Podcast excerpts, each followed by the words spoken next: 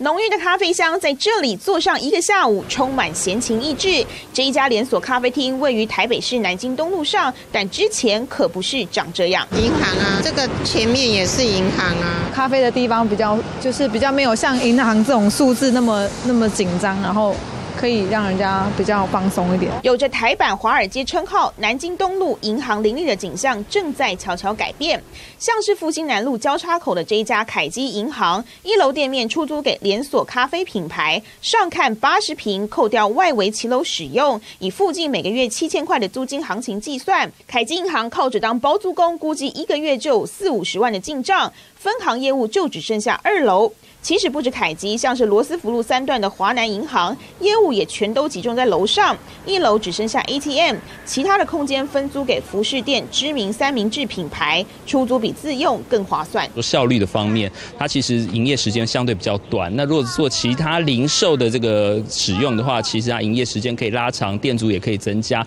甚至我们看到也可以活络商圈的气氛。其实现在这个房东是比较希望有这样子的租客进场。而传统银行包含营运、保全。保险柜等空间使用上看一百五十平，一楼空间如果不够大，纵效有限，因此将一楼店面出租不仅更经济，往楼上搬还可以让贵宾的理财业务更具隐秘性。现在不管是银行的业务，从以前的存汇转到现在是财富管理，相对是比较重要哦，所以很多客户是比较在乎隐私或者是一些安全的考量，所以我们看到不一定要在大店面或者是在路边做生意。数位金融的发展，甚至有银行专攻网络。虚拟柜台将分行的租金省下来，或是将银行设往更高的楼层，打破过去都在一楼的刻板印象。只因为维利时代来临，银行算盘不得不打得更精。